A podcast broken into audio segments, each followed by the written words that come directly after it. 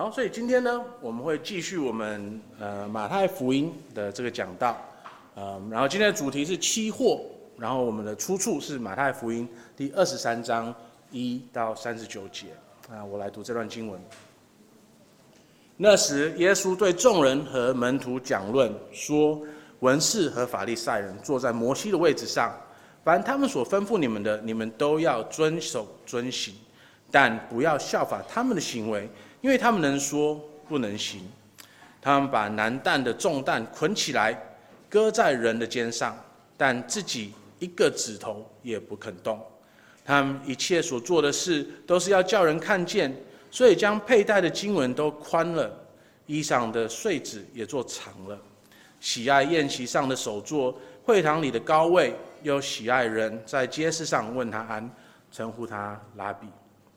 但你们不要受拉比的称呼，因为只有一位是你们的夫子，你们都是弟兄。也不要称呼地位地上的人为父，因为只有一位是你们的父。就是在天上的父，也不要受师尊的称称呼，因为只有一位是你们的师尊，就是基督。你们中间谁为大，谁就要做你们的佣人。凡自高的必降为卑，自卑的必升为高。你们这假冒为善的文士和法利赛人有祸了，因为你们正当人前把天国的门关了，你们不进去，正要进去的人，你们也不容他们进去。你们这假冒为善的文士和法利赛人有祸了，因为你们走遍洋海陆地，勾引一个人入教，既入了教，却使他做地狱之子，比你们还加倍。你们这瞎眼领路的人有祸了，你们说凡指着殿起誓的，这算不得什么；只是凡指着殿中金子起誓的，你他就该谨守。你们这无知瞎眼的人呐、什么是大的呢？是金子呢，还是叫金子成圣的殿呢？你们又说，凡指着坛起誓的，这算不得什么；只是凡指着坛上礼物起誓的，他就该谨守。你们这瞎瞎眼的人呐、什么是大的呢？是礼物呢，还是叫礼物成圣的坛呢？所以人指着坛起誓，就是指着坛和坛上一切所有的启示；人指着殿起誓。就是指着殿和那住在殿里的起誓，人指着天起誓，就是指着上帝的宝座和那坐在上面的起誓。你们这假冒为善的文士和法利赛人有祸了，因为你们将，因为他们将薄荷、茴香、芹菜献上十分之一。那律法上更重的事，就是公义、怜悯、信实，反倒不行了。这更重的是你们当行的。那也是不可不行的。你们这瞎眼领路的，萌虫你们就滤出来；骆驼你们都要吞下去。你们这假冒为善的文士和法利赛人有祸了，因为你们洗净杯盘的外面，里面却盛满了勒索和放荡。你这瞎眼的法利赛人，先洗净杯盘的里面，好叫外面也干净了。你们这假冒为善的文士和法利赛人有祸了，因为你们好像粉饰的坟墓，外面好看，里面却装满了死人的骨头和一切的污秽。你们也是如此，在人前外面显出公义来，里面却装满了假善和不法的事。你们这假冒为善的文士和法利赛人有祸了，因为你们建造先知的坟，修饰义人的墓，说：若是我们在我们祖宗的时候，必不和他们同流先知的血。这就是你们自己证明是杀害先知者的子孙了。你们去，你们去充满你们祖宗的恶贯吧！你们这些蛇类毒蛇之种啊，怎能逃脱地狱的刑罚呢？所以我差遣先知和智慧人。并文士到你们这里来，有的你们要杀害，要钉十字架；有的你们要在会堂里鞭打，从这层追迫到那层，叫世上所流一人的血都归到你们身上，从一人亚伯的血起，直到你们在殿和坛中间所杀的巴拉加的儿子撒迦利亚的血为止。我实在告诉你们，这一切的罪都要归到这世代了。耶路撒冷啊，耶路撒冷啊！你常杀害先知，又用石头打死那奉差遣的人到你这里来的人。我多次愿意聚集你的儿女，好像母鸡把小鸡聚集在翅膀底下，只是你们不愿意。看啊，你们的家成为荒场，留给你们。我告诉你们，从今以后，你们不得再见我，只等到你们说奉主名来的是应当称颂的。我们再一次的一起低头祷告。我们的天父啊，我们现在正在面对这段经文，这一段像镜子一样的经文，主啊，他就像一个显妖镜一样，它照明了我们心里面的罪。他主啊，他让我们看到了自己是多么的会冒犯你啊！天父啊，恳求你，让我们在这段经文的前的面前，在你的面前，我们不要再继续的闪躲了，让我们可以愿意面对自己的罪，让我们可以承认说自己的确就像文士跟法利赛人一样，我们就是一群假冒为善的人。天父啊，恳求你，当我们认识到说自己，而且愿意面对说自己是假冒为善的人的时候，我们可以在你的面前承认。然后也因为向你认罪了，然后把自己所有的重担都交给了主耶稣基督，让我们在你的面前，现在是可以变成亲近的人的。天父啊，恳求你帮助我们，让我们从骄傲的地方变成一个谦卑的谦卑的人，让我们自以为是变成以你为是。我们打这封主耶稣基督的名，阿门。好，我们今天继续我们马太福音的这这个讲道。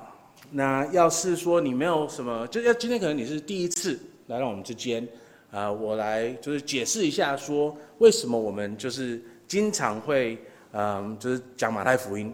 啊，我们在这个教会呢，我们通常要做的事情就是把圣经好好的讲解给我们的弟兄姐妹们，然后呢，我们就会从选一卷书，然后从头讲到尾。那可能詹长老有他自己的系列，我有自己的系列，然后像乃光他自己讲的时候也有自己的系列这样子。那这个呢有一个好处，就是我们无我我们就是必须要面对这段经文的每一段经文。就是有些时候我们要要是我们只是说随便选哦，我我今天有个感动，我想要讲什么东西，我今天有个感动，我要讲一个主题，那。你就很容，就是牧师跟会友都很容易不会听到一些他们事实上应该听到的东西。可是呢，当我们必须要从一卷书从头讲到尾的时候，我们就没有这个这个选择，我们必须要面对圣经里面的每一段经文。那这段经文呢，老实说，我们怎么看它的挑战性应该都是蛮大的，对不对？它里面。他是是耶稣，他去对这些人，他们说你是有祸的。那在圣经里面呢，他们说你是有祸的，他是一个咒诅，他是一个咒诅。那我们的刻板印象里面，耶稣是一个哦，留着金色的长发的超级无敌帅的的一个人。然后我们的刻板印象也是他是一个很和蔼可亲的人。这样子一个和蔼可亲的人，怎么可能七次的向一群人说你们是有祸的呢？而且不只是跟他们说你们是有祸的而已，他还跟他们说你们是多糟糕的。他很清楚的向这一群人宣告说他们是很糟糕的一群人，然后他七次的跟他们说咒诅他们说你是有祸的。那今天呢，在这段经文里面，我们会看到三件事情。我们会看到说，这些七个祸，他们是对谁讲的呢？因为这个很重要，对不对？要是这个七个祸，他们是对别人讲的，那跟我们是没有没有任何关系的，我们就坐在旁边看热闹就可以了。哦，你们有货，哈哈，太棒了！我不是你们的一群，所以你们有货不干我的事。所以我们今天要来看的第一点，就是谁是有货的呢？然后我们会看第二点是，是为什么这一群人会犯出？因为我们这样一次又一次在经文里面看到的，有一句话一直出现，对不对？就是你们这假冒为善的人，假冒为善的人。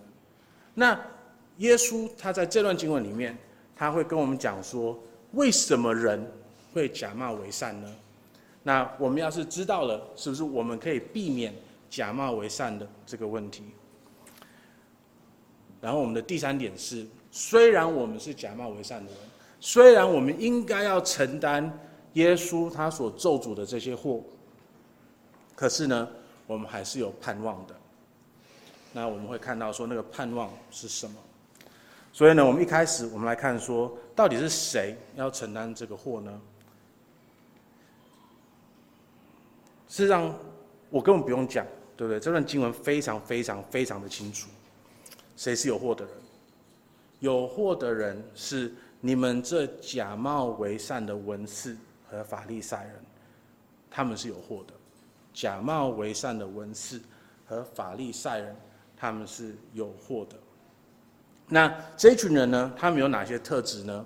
在这个七个祸里面，我们基本上可以整理出三个他们不同的的的行为，让他们变成一群受到了主耶稣基督的咒诅的人。在十六到二十四节，我们看到的是，他们是一群会就是改变或者稍微扭转神的话语、神的律法的人。所以十六到二十四节，你们这瞎眼领路的人有祸了。你们说，凡指着殿起誓的，这算不得什么；只是凡指着殿中金子起誓的，你就该遵守。然后耶稣也跟他们说，为什么这个教导到是是那么无知的，是那么笨的，对不对？然后二十三节，你们这假冒为善的文士和法利赛人有祸，因为你们将薄荷、茴香、芹菜献上十分之一，那律法上更重的是，就是公义、怜悯和信实，反倒不行了。然后呢，他嘲笑他们：“你们这瞎眼领路的萌虫，就是小虫，你们把它滤出来；可是骆驼呢，你们倒吞下去。”所以，耶稣他第一个跟我们讲的，就是这这群人他们最大的问题是什么呢？他们会扭曲、改变神的话语、神的律法，然后就是做这件事情的方式呢，他们有两个，一个就是说，就是哦好。他他就是从细节里面去找可能的问题，可是事实上是完全不符合逻辑的。就像他们说坛上的金怎么样怎么样怎么样什么什么什么的，呀，嗯，然后另外一个呢，他们会避重就轻，原本应该要很重要的怜悯、公义、信实，他们觉得不重要。我们要 focus 在，我们要把我们的注意力放在这些比较小的事情。我要把我们的薄荷、茴香、芹菜先上十分之一，可是呢，那个信实什么什么，那个我们就不需要了。这是第一个。然后呢，第二个他们的问题是什么？他们在意的不是他们内心里面真正是什么样子，他们在意的不是说他们到底有没有犯罪，他们在意的只是说别人有没有看到他们犯罪。他们在意的是外表，而不是里面。二十五节到三十二节，你们这假冒为善的文士和法利赛人有祸了，因为你们洗净杯盘的外面，里面却盛满了勒索和放荡。你这瞎眼的法利赛人，先洗净杯盘的里面，好叫外面也干净了。好，小朋友们，你们去学校的时候，是不是都有每个人都要带自己的餐具，对不对？你们都有自己的碗。然后你要带去学校，然后在学校他们会帮你盛一盛，然后你再回家，然后爸爸妈妈再帮你洗干净，然后你下隔一天再带回去学校，对不对？好，你可以想象说，就是你你吃完以后带回家，然后妈妈爸爸没有帮你洗干净，呃，然后呢你隔一天又带去学校，然后呢你要吃饭的时候，你又拿你那个脏的碗，已经隔了一天的脏的碗。然后已经熏到，哦，好恶心了。然后呢，你又要把饭再放进去吗？然后你可以想象说，又一天，又一天，又一天，那个碗到最后是变成什么样子的吗？耶稣在跟我们说，当我们只在意我们外在的看起来的样子的时候，而不在意我们内在的时候，我们就像那一些不洗碗的里面。只洗碗的外面的人一样，对不对？你要是今天好，你你你碗洗了里面，可是外面没有洗的话，实际上还好，对不对？它它可能有一些一些些痕迹，可是呢，里面的东西还可以吃的。那我必须承认，就是有的时候，牧师叔叔要是比较懒一点，我可能就真的只记得洗里面，不记得洗外面。那可是我的两两个小孩子都还好好的，没有食物中毒，感谢主。可是我们这里就很重要的一点嘛，我们要记得说，我们只注重外面不注重里面的话，我们就像那种很恶的，里面把它不洗干净。然后一天又一天又一天的，就在这个肮脏的饭里呃碗里面一直盛饭，然后一直把这个饭吃下去。然后二十七节又有一个更恐怖的，你们有没有去看过那个墓？它外面看起来哦，装潢的好漂亮，可是事实上里面是肮脏的，里是死人的骨头。然后他还说：“我们只注重外表的话，我们就像坟墓一样，外面好像很华丽，可是里面装的都是死人的骨头。所以呢，这一些假冒为善的文士和法利赛人，他们在做什么事情呢？他们在扭曲神的律法，然后他们也只在意说别人怎么看他们，他们不在意说他们里面是什么样子的。”那这个的结果是什么呢？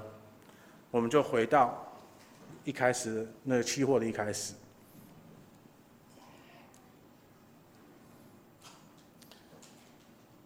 你们正当人前把天门的门关了，你们自己不进去，正要进去的人，你们也不容他们进去。你们这假冒为善的文士和法利赛人有祸了，因为你们走遍洋海陆地，勾引了一个人入教。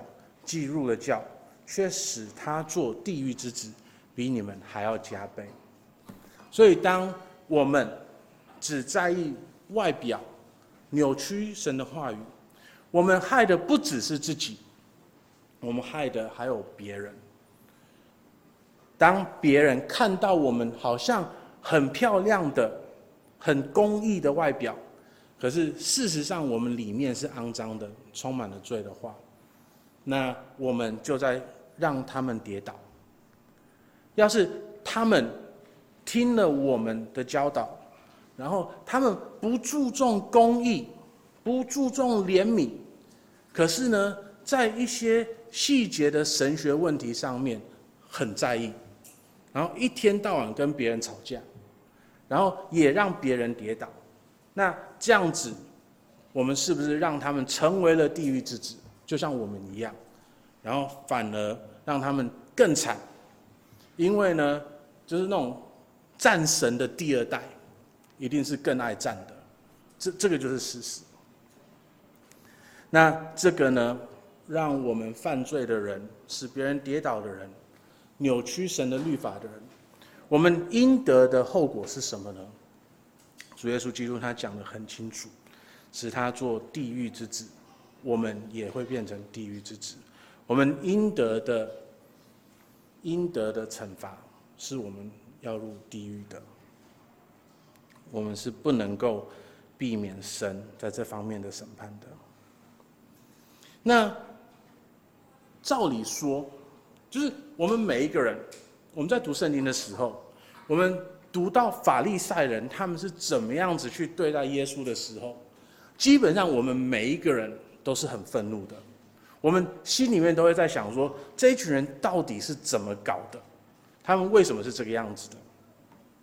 我们最近在我们的读读经的那个嗯过程里面，我们实际上正正在读马太福音，对不对？我们有些人在在那个一年读完圣经的这个计划里面，我们现在正在读马太福音，然后也正在看说法利赛人他们对耶稣的这个对待。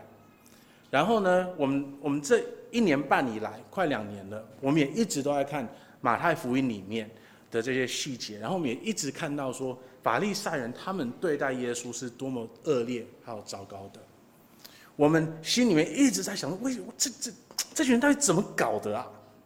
他们他们为什么觉得他们可以这个样子？他们照理说是最明白神的话语的人，他们的神学是这世界最好的、最清楚的。然后主耶稣基督来的时候，他们一直在期待的那位米赛亚来的时候，他们反而不想要认识他。这到底是怎么搞的？那主耶稣基督呢？他就很清楚的指出了他们的问题。你有没有注意到，说耶稣他跟我们在形容法利赛人的时候，他没有否认说他们很懂神学，他们很懂圣经，他这样讲的。凡他们所他呃文士和法利赛人坐在摩西的位上，凡他们所吩咐你们的，你们都要谨守遵行。耶稣对他们教导没有问题，他们是懂圣经的。可是呢，但不要效法他们的行为，因为他们能说不能行。他们把男单男单的重担捆起来，搁在人的肩上，但自己一个指头也不肯动。所以呢，他们的问题不是他们不知道，他们的问题呢是知道了，可是不想做，因为他们知道了而不想做。所以他们需要扭曲神的话语，来显明，来来试着向自己证明说，自己是还好的。他们因为知道而不想做，所以呢，他们会想要维持外表，然后去忽略他的内在。然后因为他们这样子做，他们成为了不知道多少的人的绊脚石。然后他们自己也必须承担最后的审判。那耶稣在这里的教导呢，事实上就跟罗呃保罗在罗马书里面的教导一样。所以今天你要是有一本圣经的话，你可以一起翻到罗马书第一章，然后我们从十九节开始看。罗马书第一章十九节，神的事情，人所能知道的，在他们里面。原是明显的，因为神已经向他们显明了。其实自从创世以来，神的看不见的事，就如他永恒的大能和神性，都是看得见的，就是从他所造的万物中可以领悟的，叫人没有办法推诿。因为他们虽然知道神，却不尊他为神，也不感谢他，反而心思变为虚妄，顽固的心就迷糊了。所以。罪的第一步就是知道，可是不愿意承认；知道神是在那里的，可是不愿意向他屈头；知道神是存在的，可是不愿意承认他是真的；知道，可是不愿意做。他们自以为是聪明的，却成了愚蠢的。他们用必朽坏的人、飞禽走兽和昆虫的形象。取代了永不朽坏的人的神的荣耀，因此神就任凭他们顺着心中的私欲去做污秽的事，以致羞辱自己的身体。他们用虚谎取代了神的真理，敬拜侍奉受造之物，却不敬拜侍奉造物的主。他是永远可称可永远可称颂的。阿门。因此，神就任凭他们放纵可耻的情欲，他们的女人把原来的性的功能变成违反自然的功能。同样的，男人也舍弃了女人原来的性的功能，彼此的欲火攻心，男人与男人做出可耻的事。他们这样妄为，就在自己的身上受到应该受的报应。他们竟然故意不认识神，神就任凭他们存着败坏的心去做那些不正当的事。这些人充满了各样的不义、邪恶、贪心、阴险、满怀嫉妒、凶杀、好斗、欺诈、幸灾乐祸，又是好说谗言的、毁谤人的、憎恨神的、凌辱人的、傲慢的、自夸的、制造恶事的、叛逆父母的、冥顽不灵的、不守信用的、冷酷无情的、没有恻隐之心的。当我们看到。这一整个系列的罪的时候，我们有任何一个人可以说这不是罪吗？那当我们看到这一系列的罪的时候，我们有任何一个人说我没有犯过任何一个吗？是不可能的。然后呢，到最后的结果是什么？明知道行这些事的人，神判定他们是该死的。我们每一个人虽然知道神他的律法给我们的是完全禁止这些东西的，他要求我们要爱他，全心全意全哦，我记不清楚了，尽心尽意的去爱他。可是呢，我们没有任何一个人。是可以这样子做的。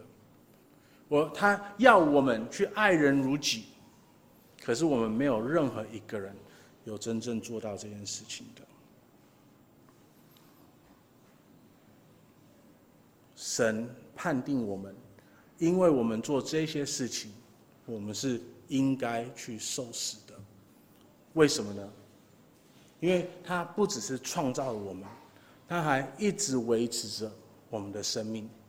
然后，要是我们叛逆了他的指令的话，我们凭什么期待他继续的维持我们的生命呢？要是我们叛逆了他，然后我们继续期待说他会维持我们的生命的话，那不是太不知好歹了吗？我们凭什么？我们没办法。所以，我们叛逆他的话，我们应得的审判，我们应得的。的的的惩罚，就是离他而去，让他不继续的来维持我们的生命，让我们去死。死亡又是我们最恐惧的一件事情。我们在这里没有任何一个人，我们可能有的时候会嘴硬说：“哦，好像，对啊，谁怕？”可是。当我们真的要面对死亡的时候，我们有任何一个人会不惧怕吗？在这个世上，在我们的历史里面，没有任何一个人是没有死过的。整个人类历史里面，整个世界里面，我们一直看到的是死亡。是这个世界的一个定律，所以照理说，我们应该早就习惯了。可是为什么我们心里面还是对死亡有极大的恐惧呢？因为神在造我们的时候，他就把永恒放在我们的心里面了。他让我们有一个期待，是说我们被造以后，我们是不应该。死的，我们是不应该远离他的，他应该要维持我们的生命直到永恒的。可是呢，因为我们叛逆他，所以我们没有任何一个人可以避免死亡的这件事情，而且它是合理的一个审判，它是合理的一个审判。那我们现在的问题就是，我们是不是？那群法利赛人，我们是不是假冒为善的人呢？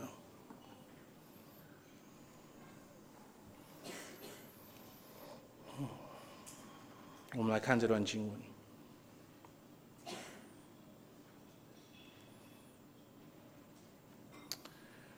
嗯，他们在说自己的子孙，呃，自自己的祖宗的时候，你们这假冒为善的文士。和法利赛人有祸了，因为你们建造先知的坟，修饰艺人的墓，说：若是我们在我们祖宗的时候，必不和他们同流先知的血。这就是你们自己证明是杀害先知者的子孙了。你们去充满你们祖宗的恶贯吧！你们这些蛇类、毒蛇之种啊，怎能逃脱地狱的刑罚呢？刚才我不是说了吗？我们在。读马太福音的过程里面，我们是不是一直指着那群法利赛人说：“这你们在干嘛？你们怎么可以这个样子？你们应该是最懂的。”那我们这一群改革中的基督徒，我们是不是就犯了法利赛人他们一直在犯的罪呢？他们建造先知的坟，修饰义人的墓，说：若是我们在我们祖宗的时候，必不和他们同流先知的血。我们是不是就在说，啊，我们那个时候要是是法利赛人的话，我们不可能像他们那个样子。就像法利赛人在说他们看他们的祖宗的时候，他们在说，哦，我们要是我们祖宗的时候，我们不可能像他那个样子。我们就是法利赛人，我们就是那一群会做法利赛人现在在做的事情。我们要是生在 主耶稣基督的时代的时候，我非常的相信，我们很多人要是圣灵没有动工的话，我们圣经的知识灌了一大堆，可是耶稣活生生在我们的面前的时候，我们不会认识他。我们就是这一群。假冒为善的法利赛人，所以我们也应得他们所得的那一些审判。那可是我们感谢主的是，就是主不只是跟我们说我们是有罪的，他不只是跟我们说我们应得审判的，他也跟我们说，在主耶稣基督里面是有盼望的。第三十七节，耶路撒冷啊，耶路撒冷啊，你常杀害先知，又用石头打死那奉差遣到你这里来的人。我多次愿意聚集你的儿女，好像母鸡把小鸡聚集在翅膀底下的，只是你们不愿意。你有没有看到主耶稣基督，他对这一群叛逆的人，他的基本的心态是什么？他的基本心态是爱。主耶稣基督对我们的第一个表达是爱。我觉得我们改革中的人经常有一个问题，就是我们会忘记说，是因为神先爱我们，主耶稣基督才会来到这个世上为我们赎罪。我们经常有一个误解的地方，是我们认为说，因为我们信了耶稣，神才爱我们。所以我们会认为说，好像就是不，我们我们所认定的不是说神先爱我们，所以耶稣来为我们死。我们所认定的是，耶稣为我们死了，所以神爱我们。可是耶稣在这里很清楚、很明确的表达了什么呢？他跟我们说，他是先爱我们这群罪人的，所以他才愿意为我们献上自己，做我们做我们的赎赎罪祭。然后呢，耶稣他用了一个很美的一个画面，母鸡跟小鸡的一个画面。我不知道大家有没有看过，啊，我觉得大部分我们在城市里面成成长过成长的人，我们应该都没有接触到。嗯，我也是因为 就是这句话，所以赶快去 Google 了一下，然后在 YouTube 里面看了一下。就是那个母鸡在保护小鸡的时候，它到底是什么样子的？那我在查的过程呢，有一个好感人、好感人的故事哦，我很希望它是真的。它故事呢是说，有一次，一群嗯科学家，他们在就是一场大的森林火里面找到了一具就是。母母呃母母鸟的的尸体，然后呢，当他们去掀开这个尸体的时候呢，一群小鸡就爬出来了。然后很多很多的牧师会拿这个故事来来说，你看，这个就是主耶稣基督为我们所做的牺牲。那它是一个非常感人的故事，我也希望它是真的。可是呢，大家都说，就是原本看那个。故事的刊物，他们自己出来跑来说，就是这件事情从来没有发生过。而且老实说，你稍微想一下，你就会知道不可能。因为一一一个大火，要是能够把母鸡的身体烧成焦的，就下面的小鸡绝对是活不了的。那这个母鸡跟小鸡的这个画面，它到底是在说什么呢？母鸡，当它遇到了就是对他的小鸡有威胁的动物的时候。所以在英国，呃，我我有个朋友，他他是让他他有在一个那个鸡，那叫鸡圈吗？鸡舍，他他就是大型的鸡舍，就是打工的。然后他其中一个工作呢，就是每天晚上他要拿一支 BB 枪去巡逻，因为就是英国的那个狐狸很多，然后狐狸又超爱吃鸡肉的。所以他就要拿一把 BB 枪去巡逻。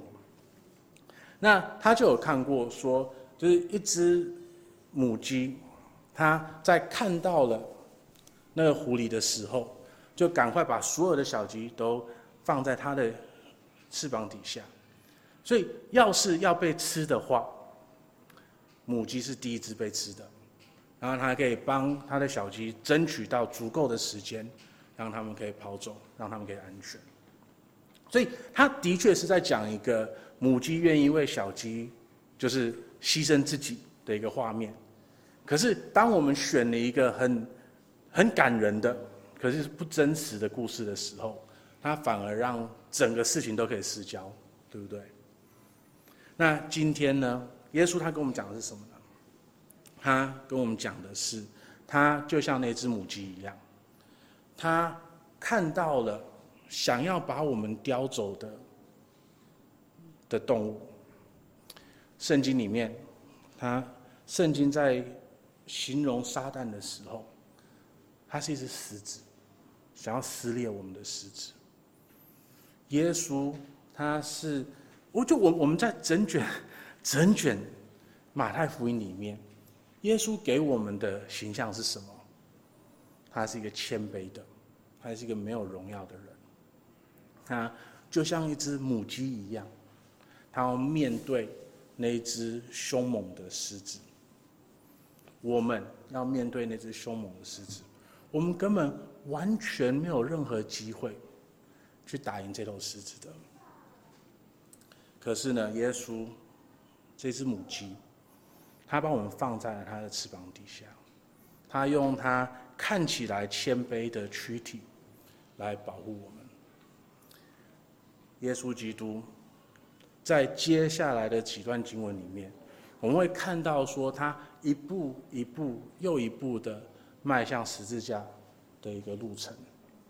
我们会看到说他每一次选择的是为我们牺牲自己，他每一次的选择是爱我们，来保护我们，他每一次都表达出对我们的爱是多么的深的，然后他愿意为我们承担的痛苦是多么大的。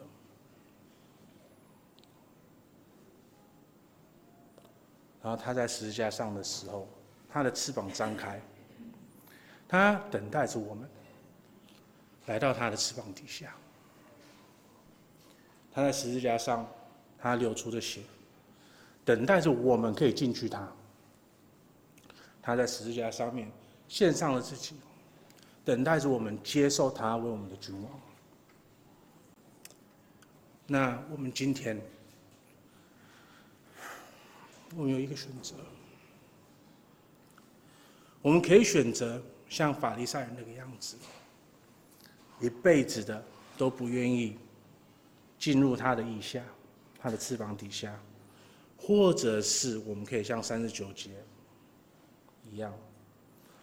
我们可以再见到主耶稣基督，让我们奉主名来的，是应当称颂的。当让我们来说奉主名来的，是应当称颂的。让我们来看到主耶稣基督，他在十字架上面的卑微，事实上是最大的荣耀。然后我们一起来称颂他。我们一起起立，我们来唱在高天真圣宝座前的这首诗歌。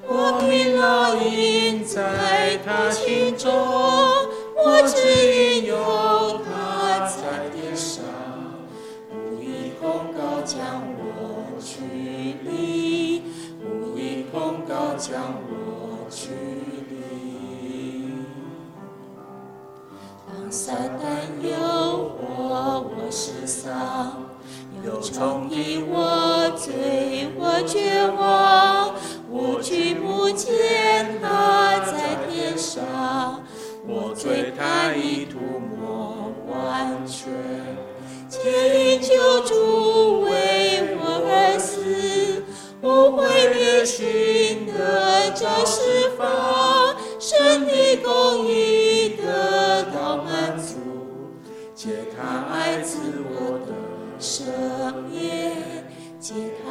他爱子我的赦免。看那，那是复活羔羊，全然美丽，公义无瑕，自有永有，永不改变，恩赐和荣耀的君王，在他里面与他同。我因他流血，我的救赎，我生命藏在它里面。救主基督，我主我神，救主基督，我主我神。